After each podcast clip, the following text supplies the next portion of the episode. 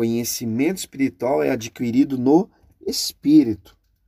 Em 1 Coríntios fala: Ora, o homem natural não aceita as coisas do Espírito de Deus, porque eles são loucura, e não podes entendê-las, porque elas se discernem espiritualmente.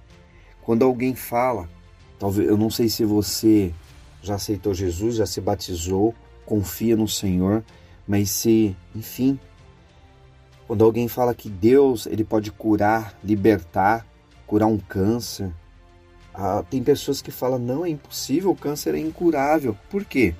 Naturalmente, nós não aceitamos isso, porque o homem fala que não existe cura para o câncer. É loucura para o homem.